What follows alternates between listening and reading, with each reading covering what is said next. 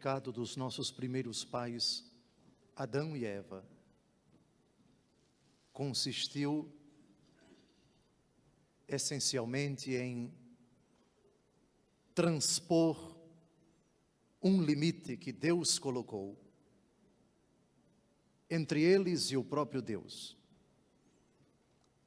Vós podeis comer dos, de todos os frutos das árvores do jardim, inclusive do fruto da árvore da vida. Não comais, porém, do fruto da árvore da ciência do bem e do mal, pois no dia em que comerdes, morrereis. O homem foi criado por Deus para ser uma criatura ilimitada, com um único limite. O homem não pode jamais, não poderia jamais transpor o limite de sua condição de criatura, que enquanto tal não tem o poder de decidir para si e para os outros, o que é o bem e o que é o mal. O demônio conseguiu enganar os nossos pais para que eles transpusessem esse limite. Quiseram ser Deus sem Deus e foram punidos.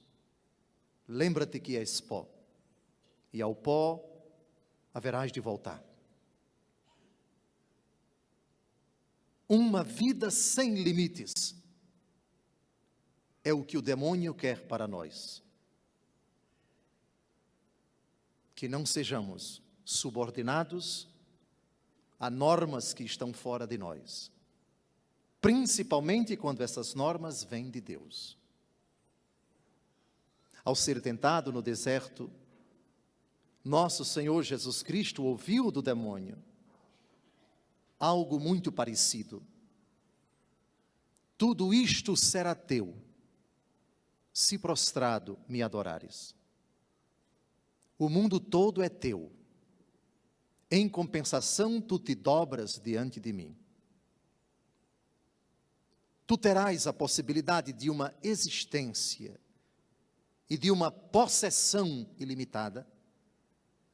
Em contrapartida, tu te dobras diante de mim limites.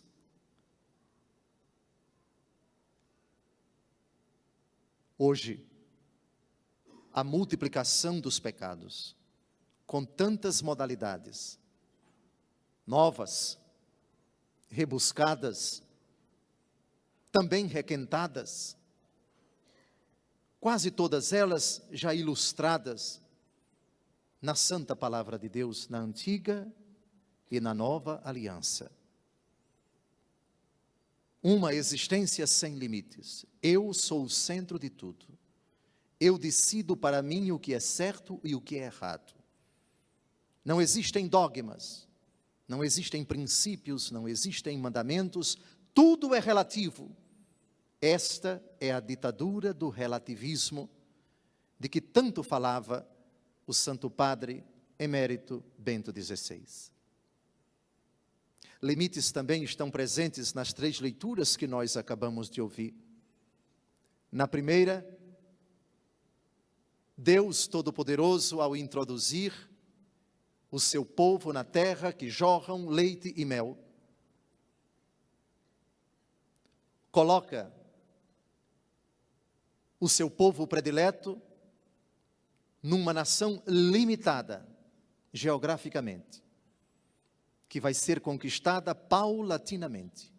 A primeira cidade, Jericó, depois Siquém, depois as demais. Essa narrativa toda nós encontramos no livro de Josué. A conquista demorada, sofrida, sanguinolenta, conforme o costume da época, até que no fim da vida de Josué, e esse é o contexto da primeira leitura de hoje, nós temos Israel já se apropriando quase completamente da limitada terra prometida. Deus, na primeira leitura de hoje, faz uma recordação de tudo aquilo que ele fez em favor do seu povo. Começou tirando Abraão dos confins da Mesopotâmia. Diz o versículo 3. Limites. A palavra-chave da homilia de hoje é limite. Tira Abraão dos limites da Mesopotâmia e o conduz à terra de Canaã. Multiplica sua descendência. O povo chega ao Egito. E depois de mais de 400 anos, agora precisa transpor esse limite, marcado pela opressão e pelo sofrimento. E conduz o seu povo rumo à terra prometida.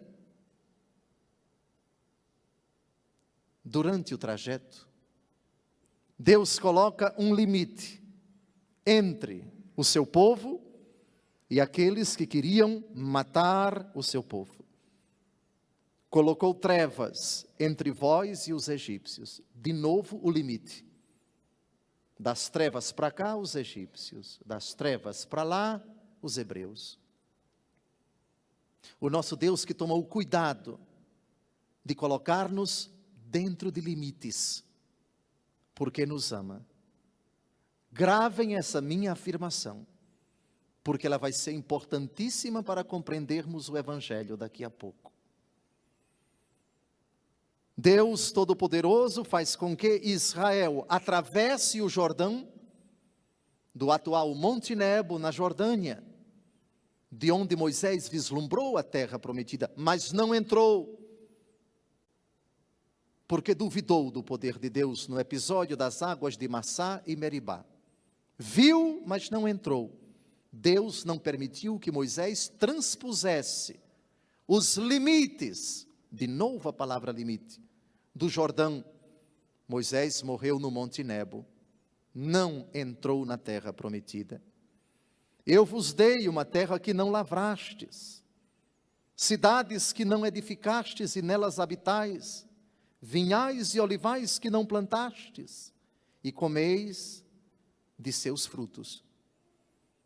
Agora, o sonho se concretiza. Aquela expressão genérica, terra onde jorra leite e mel, é Israel. O povo está dentro dela. É significativo. Aquilo que o Senhor Deus diz por meio de Josué, logo depois desta epiclese, logo depois desta oração de memória eficaz, dessa anamnese, memória de um Deus que recorda as maravilhas que ele fez em favor do seu povo. Eu e minha casa serviremos o Senhor. Escolhei, vós, se quereis servir a Deus ou aos deuses pagãos, a Javé ou aos deuses dos amorreus, dos heteus, dos gergeseus, dos jebuseus, nós serviremos o Senhor. Outro limite descrito na famosa afirmação de Deuteronômio, capítulo 6, versículo 4. Ouve, ó Israel, o Senhor nosso Deus é o único Senhor. Amarás o Senhor teu Deus com toda a tua força, com todo o teu coração, com toda a tua alma, com todo o teu entendimento. Reparem, só não existe limite para amar a Deus, para servir a Deus, para ser fiel a Deus. Mas o limite está no objeto da nossa adoração. É só um. Não adoramos outro. O cristianismo e o judaísmo trazem esta novidade na história da humanidade. O monoteísmo, fruto da revelação de um Deus. No passado, alguns povos pagãos acreditavam na existência de um único Deus, mas inventado por eles. A novidade do judaísmo está nisto. Só existe um Deus e este Deus se revelou aos homens. É um limite ilimitado e uma ilimitação limitada. Ilimitação porque diante de Deus, toda a nossa força, toda a nossa alma, todo o nosso entendimento, todo o nosso coração estão empenhados. Dai graças ao Senhor porque Ele é bom, diz o salmista. Eterna é a sua misericórdia. Em Deus não há limite. Quando Deus impõe limites para nós, é porque Ele sabe que transpondo esse limite, nós saímos do âmbito do ilimitado que é Ele. A palavra limite, ela é onipresente na história dos homens. É impossível que um homem viva sem limites. E toda vez que ele transpõe os limites impostos por Deus, ele se prejudica, ele se degrada, ele se escraviza, ele se pequeniza, ele se animaliza. Os limites que Deus nos impõe são os seus mandamentos. Ama e faz o que queres, diz Santo Agostinho. Fazer o que eu quero dentro da ótica do amor, na ilimitada realidade do amor, que é abismal. Eu posso fazer tudo enquanto amo. Enquanto olho para o meu Deus, que é amor, e sendo fiel a Ele, abro-me a infinitas possibilidades que jamais podem ferir o amor. Fazer o que eu quero para ferir o amado, isso não é amor. Isso é contrário ao amor. Chegamos finalmente no Evangelho. A polêmica dos fariseus e dos escribas com nosso Senhor Jesus Cristo. É permitido ao homem despedir sua esposa por qualquer motivo? Transpor o limite da fidelidade, do compromisso assumido, do empenho dado, do propósito de deixar pai e mãe e se unir à sua mulher estabelecer uma comunhão de vida até que a morte os separe? Historicamente, a dureza do coração do homem que transpôs os limites, que chegou ao cúmulo de repudiar sua companheira, de rejeitá-la e de ainda com o vínculo em andamento da convivência marital constituir novas relações temos um caso tão doloroso no Antigo Testamento: um rei com 300 mulheres e 700 concubinas. A degradação da instituição matrimonial. É possível transpor os limites? O que é que Jesus diz a respeito disso? Eu me empenho em limitar-me a amar uma única pessoa comprometo-me em ser fiel a ela e vice-versa, e depois de um certo tempo, dou-me ao luxo de dizer: não quero mais esta limitação. Nunca lestes que o Criador, desde o início, os fez homem e mulher? Diversidade dos sexos no matrimônio. No amor, não há limites senão aqueles impostos por Deus. O filho deve amar o pai? Deve. Mas Deus colocou um limite nesse amor. Filho não faz sexo com o pai, porque é filho. Filha deve amar a mãe, deve amar o pai, sem dúvida, mas Deus colocou um limite nesse amor. Filho e filha não fazem sexo com a mãe, nem com o pai. Esse limite Deus colocou na natureza humana, não em nenhum papel. Dois irmãos que vieram do mesmo útero devem se amar? Devem. Mas Deus colocou um limite no amor entre dois irmãos, no amor fraterno. Frater significa irmão, irmão não faz sexo com irmão. Deus colocou o limite na relação amorosa que deve existir entre pessoas do mesmo sexo. Elas devem se amar. Deus, porém, colocou um limite a atividade sexual apenas na diversidade dos sexos. O homem deixará pai e mãe e se unirá à sua mulher, e os dois serão uma só carne.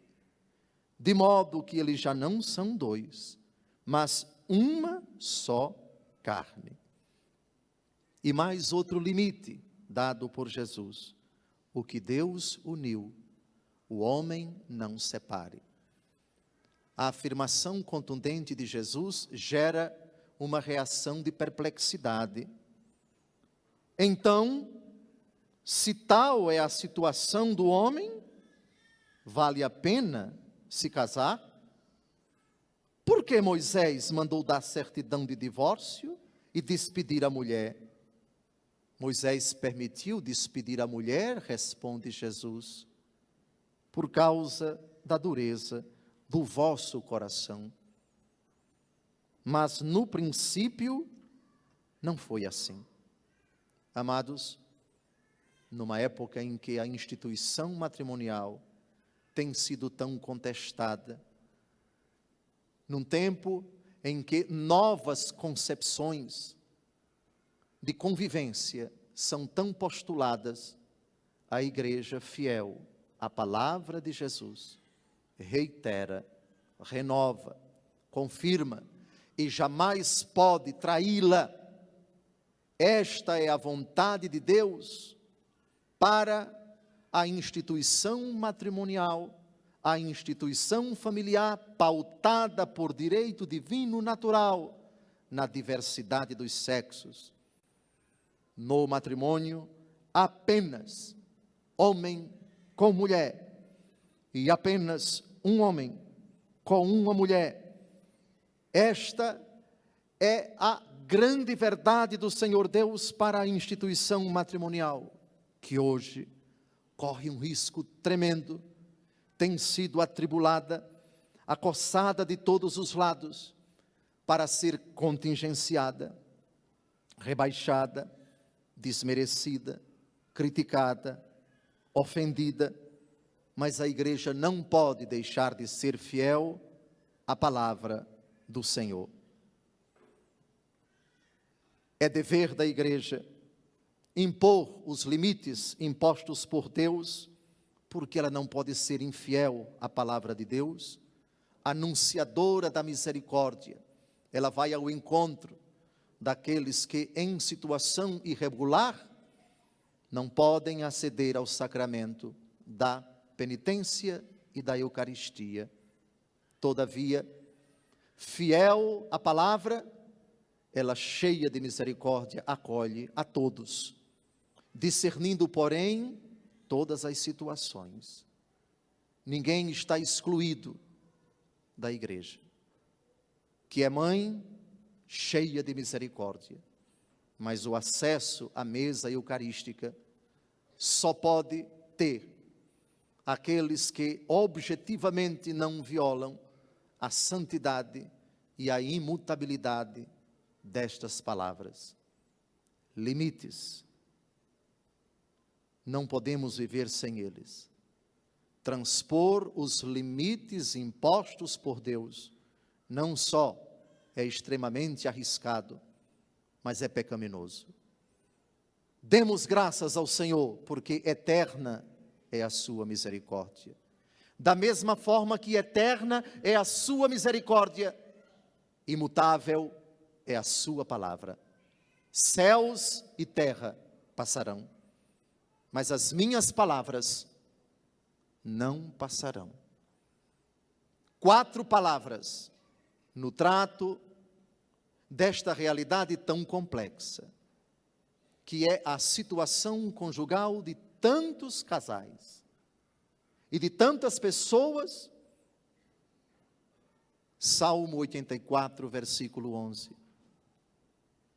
Amor e verdade se encontram, justiça e paz se abraçam. Dai graças ao Senhor porque Ele é bom, mas também porque Ele é veraz. Dai graças ao Senhor pela Sua palavra que não pode ser mudada para agradar as pessoas, para agradar a sociedade, para agradar ao mundo. A igreja não pode ser jamais e nunca será infiel à palavra do Senhor. Gravai bem essas quatro palavras, porque elas são o limite do próprio Evangelho. Amor e verdade se encontram, justiça e paz se abraçam. Jesus diz uma frase misteriosa, e com isso, no Evangelho de hoje, depois de um breve comentário, eu encerro a minha homilia. Quem despedir sua mulher, a não ser em caso de união ilegítima, e se casar com outra, comete adultério. Jesus fala de união ilegítima. Outra tradução, matrimônio falso. Em grego, porneia. Palavra muito discutida entre os intérpretes da Bíblia. Jesus abre uma janela. União ilegítima. Matrimônio falso. Celebrações que aconteceram também diante da igreja, mas que nunca foram válidas. E não são poucas nos dias de hoje. Em outra ocasião, retomarei este meu último argumento. Todavia, termino recordando, reafirmando, insistindo, corroborando a fidelidade da igreja às palavras de Jesus que não mudam jamais. Deus tenha misericórdia de todos nós. Deus santifique a instituição matrimonial. Deus inculta no coração dos nossos jovens a vocação para o matrimônio, se esta for a vontade de Deus, pelo fascínio pelo sexo oposto. Deus ajude aqueles que ainda não atingiram, não afloraram para esta vocação do homem alegrar-se com o sexo oposto e desejar com ele o sexo oposto, constituir uma vida matrimonial. Que Deus derrame suas bênçãos sobre todos os nossos jovens, para que permitam que a graça de Deus transcorra segundo a lei da natureza, a inclinação da natureza. Esta é a vontade de Deus. Deus cure, Deus salve, Deus liberte, Deus conforte a todos nós, particularmente aqueles que querem viver santamente a vida matrimonial e aqueles que ainda não acederam ao sacramento do matrimônio, que um dia possam fazê-lo, e aqueles que não o podem, por N motivos, que Deus os santifique por outros caminhos. O discurso da igreja, porém, não pode violar esses quatro limites do Salmo 84, versículo 11. Amor e verdade se encontram, justiça e paz se abraçam. Louvado seja nosso Senhor Jesus Cristo.